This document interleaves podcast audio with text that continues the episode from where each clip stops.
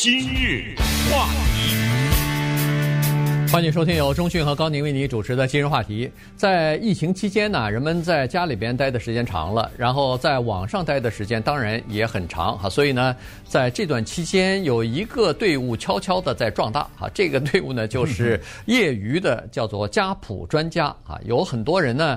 对研究自己的祖先来自于哪儿啊？他是什么？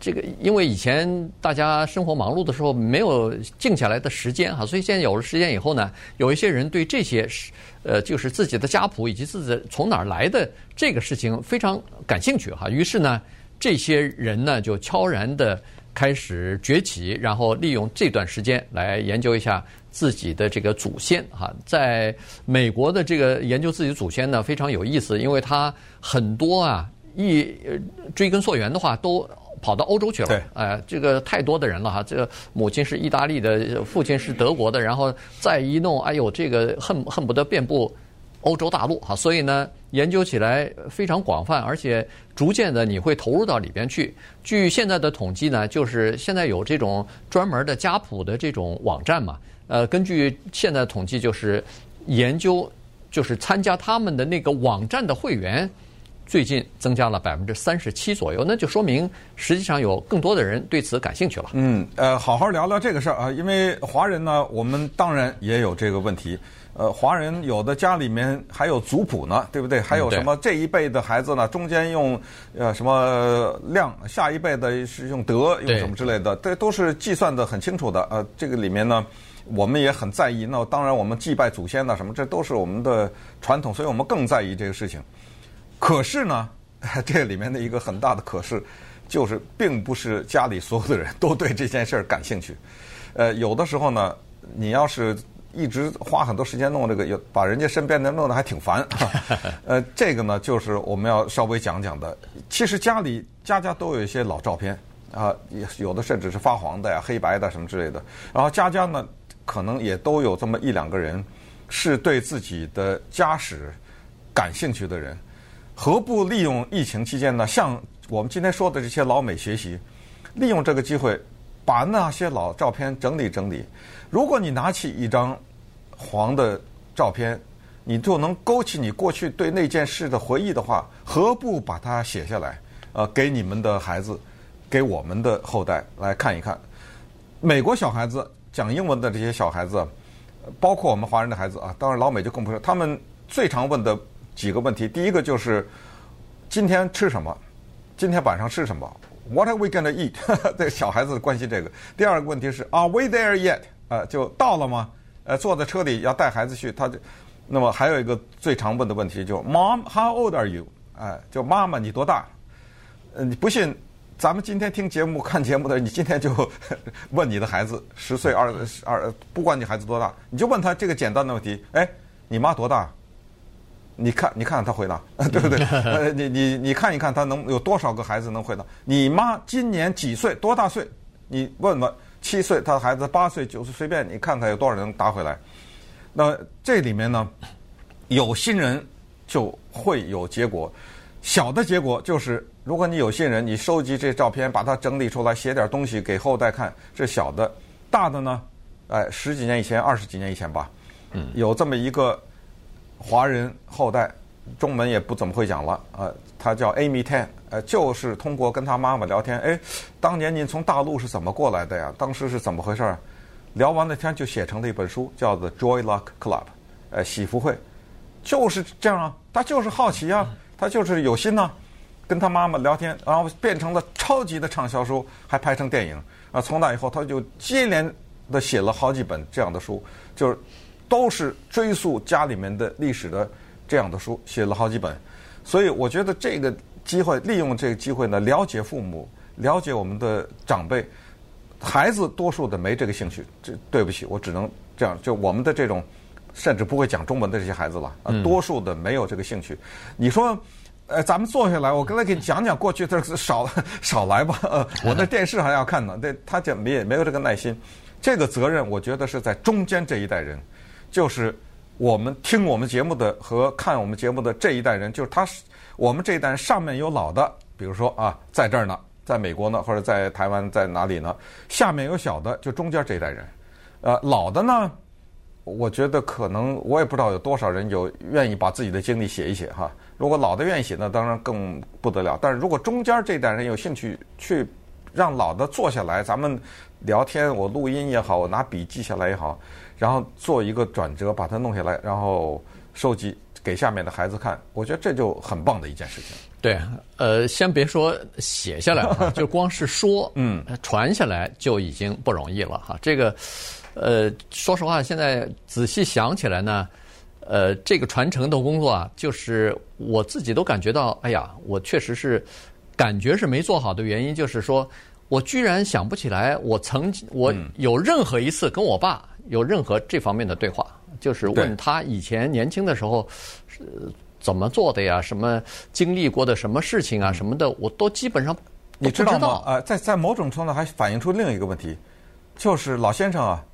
他也没有意愿讲，因为有的时候你不用问他就讲嘛。嗯。哎，过来过来，对不对？来，我给你讲讲你爸那个过去什么什么二十几岁什么，就说明他这这段东西他憋在心里，他也没有意愿讲给你，可能就说讲出来他不不开心或者是怎么样。对，也可能，但是也可能就是他觉得你可能也不太喜欢听啊。他讲以前他就预测到你可能对讲很很啰嗦的事情，尤其在中国大陆那个。在我我咱们的父辈那一代，那是没有什么太多开心的事情，都是过得很穷的日子。然后呃，不管怎么样，反正基本上都是比较贫困嘛，所以大概也没有太多的事情可以讲。但是呢，呃，你了解到一点你父亲的东西，你了解一点老家的东西、爷爷的东西，有的时候我讲给自己的孩子听的时候呢。比如说啊，咱不是真的拉开架势在讲，就是比如说某一次开车去某一个地方，有一点点时间，或者在路上吃晚饭的时候，哎，对对，顺便讲个那么十分二十分钟，哎，你你爷爷，嗯，就是我的爷爷，你的老爷爷，他都没见过，但是都讲讲他他们是怎么回事，呃，就讲讲这些东西呢。你别看这个孩子啊，尽管生活在美国，他对中国不太了解，但是你给他讲一些有趣的。老人的故事，他们是愿意听的，他们是能听进去的。我觉得这个工作呢，恐怕要我们去做哈。年轻人呢，他想不到这一点。等到你自己有了孩子，而且你的孩子，比如说十几岁、二十岁的时候呢，你可能要给他们灌输一点你的爷爷那一辈，或者甚至你要是再知道老爷爷的或者祖，我都不知道这个爷爷上一辈应该叫什么呀？叫老爷爷还是叫祖爷还是叫什么呀？曾祖啊，曾祖父啊什么的，哎对。因为曾祖父什么的我也没见过，所以了解的确实是非常少。但是你只要有一点传授给或者是告诉你的子女的话，其实这个我觉得是蛮有意义的。对，呃，其实美国人呢，很多家里有一个东西叫阁楼，呃，大家都在电影上也看过，可能我们有些华人自己家里也有阁楼。那阁楼里面各个里面有故事啊。呃，进去以后翻开那些陈年烂谷子的那些东西，个个有故事啊。那好，那么稍待会儿呢，我们再讲讲疫情期间在美国产生的这一群人，就是他们热衷于 整理家谱、整理家族的历史。今日话题。欢迎继续收听由中讯和高宁为您主持的今日话题。这段时间跟大家讲的呢是这个呃写家史哈，了解自己祖先的这个足迹，这个挺有意思的。但是呢，家里头不是每个人都呃喜欢啊，有的时候是太太喜欢，呃先生没什么兴趣哈，因为。太太所喜欢的是太太家族的人，嗯，他跟先生没有任何关系，所以，呃，你的那个祖先，呃，在一百年前是干什么的，跟这个先生一点关系都没有，所以他当然就不是那么在意或者那么喜欢。比如说有一个叫 Pamela 的人啊，七十七岁，他已经是他是个退休的语言治疗师啊。呃，他呢就对自己的这个家族史很有兴趣，据说还找到了，找到一个呃失散多年他根本不知道的这么一个挺亲的这么一个亲戚啊。于是呢，他跟人家去写信，写信啊，建立联系，然后呢寄去一盒饼干，寄去一个叫做 DNA 的测试的一个小的那么一个。Kit 吧，就是那么一个，它是一个礼品，呃，一个测试包，等于我把钱先付了，对，因为这个不是免费的，呃，对，等于是给你一个，呃，你测一下这个 DNA，省得咱们俩认了半天，结果弄错了，所以呢，他为了保险起见，然后建立起联系，送一盒饼干什么的，就建立起联系来。哎，他觉得这个是挺好，挺好玩的。但是他家老先生对这个是一点兴趣也没有，所以他也百思不得其解。他说：“我平常跟老公在唠叨一些八卦的时候，他挺感兴趣的，怎么怎么碰到我的家事，他一点兴趣没有啊？”是呃，在美国的有一个特别。嗯，受欢迎的网站叫 Ancestry.com 啊，这个就是英文字祖先。Ancestry.com 呢，这个我估计可能我没用过这个啊，估计可能是不是要点钱呢？它应该不会是免费的吧？也许是免费的，我不知道啊。在这个网站上面呢，你可以输入一些信息，然后他因为收集太多的这种资料，所以他可以帮你找到你。DNA，他可能要点要点 DNA 的样品呢，还是怎么着？我不知道。他可以帮你找到你同族的人，嗯，你完全不知道在这个世界上存在着这么一个人，他生活在可能呃千里之外或者几百里以外的另外一个州或者什么。刚才你说的 Pamela 就是这样，他就是通过这个网站，嗯，对，找到了这么个人。那我们反过来想想，如果有一天你在家里待着，突然收到了这么一个包裹，一打开。是，比如说是什么内华达州，或者说，呃，再说的远点，什么呃，堪萨斯州有一个人寄来的，说，呃，经过我在网上查呢，他们告诉我，就是你跟我，我们有遥远的血缘关系，能不能麻烦你去做一个这个测试？钱我都付好了，呃，这那用这张卡，我觉得我们可能会有兴趣吧，当然。要严防诈欺，我不知道这个，我不知道这个里面有没有多大可能性的诈欺了，我这个我就不懂了啊。就是说，但是你会有兴趣的原因是，你突然在这个地方多了个亲戚啊，嗯，对不对？当然一说可能推个一两百年了什么之类的，但是我觉得人是希望 建立这种纽带吧。不过呢，回到刚才说的什么收集家史啊、记述家里面这些事情呢？这这东西需要一个有些前提，这个前提是第一，他需要这个人要满腔热情，嗯啊，你得有这股子劲，他才能完成这个事。这个绝对不能是别人叫你做的，那是那是不行的。你要满腔热情。第二，至关重要，因为我有亲身的经历，这个叫做趁热打铁，呃，趁着这股热情赶紧呃赶紧来，因为这个这个热情过了就没了，嗯，这个然后呢？他需要有一些耐心，就是他要有整理的这种功夫。最后，他还是需要一点讲述的技巧。你还得把这个事儿给写的有点意思。嗯，这就是这么回事儿啊。这个这个故事以前讲了多次，不再多重复。就我们当微信刚刚发生的时候，我的大学的同学啊，一帮人，我们成立了一个微信群。那么，也就是刚才说的，在满腔热情、趁热打铁和耐心整理的上。在一一两个月之内啊，很快的时间吧，我们就完成了一个回忆录，呃，集体的回忆录。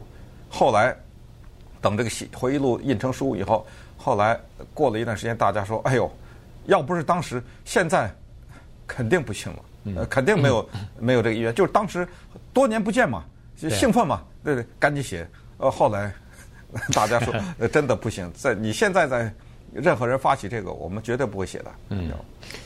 呃，现在别说不会写，可能有有些都群里头都拉黑了吧。我就不想说这句话。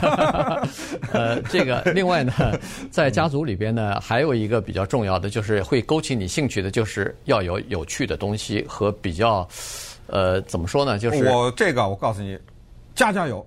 啊，对，我不相信一家没有。你那那那，不是非得要什么多么戏剧感，你知道吗？有意思的东西肯定有。对，这就看你能不能挖掘出来啊。这个东西就关键就是看你这个，如果有一些线索可以挖掘出一个有意思的东西来，那就比较有意思了啊。你老美他经常会，你看有一个人是今年五十八岁的一个叫 Chris 啊，他他就挖掘出来哦，原来。他家这个曾祖父以前是在欧洲来的，巴伐利亚这个德国的那儿的一个贵族，所以我一下子他那个热血沸腾了。原来原来我是贵族出身啊！我这个姓呃，赶快要再去查一查，到到底有什么血统？现在这些贵族都散落在哪里？当然，一两百年以前的这个贵族，现在当然也不值钱了，都没落了。可是问题，这个就让他很兴奋啊！就哎呦，我原来还是这个贵族后代啊什么的，讲给。他的这个子女听的时候，他好像也挺兴奋的。哎，不啊，呃，尽管你看，我们有些人喜欢在自己的名字后面加个什么什么什么博士，对不对？啊、对。哎，我现在就硬给加一个什么什么大公啊，对啊，对。我的从此以后，我们都叫什么什么伯爵，或者什么爵，对不对？嗯、因为呃，我这有文字证明啊，我对家谱查出来了。嗯，对。所以这个这个就蛮有意思的。这但当然，在中国大陆没有贵族这一说法。可是问题，你如果要是能联系到你的这个很多的亲戚散布在全国各地的啊，呃、这个情况的时候，啊、也蛮有意思的。中国大陆咱们不不用说贵族吧，咱们说对，我是什么正黄旗 对不对？对，我，我给你弄一个这玩意儿，然后在东查西查，哦，原来我那个曾曾曾祖父姓爱新觉罗，那那那这就就不得了了。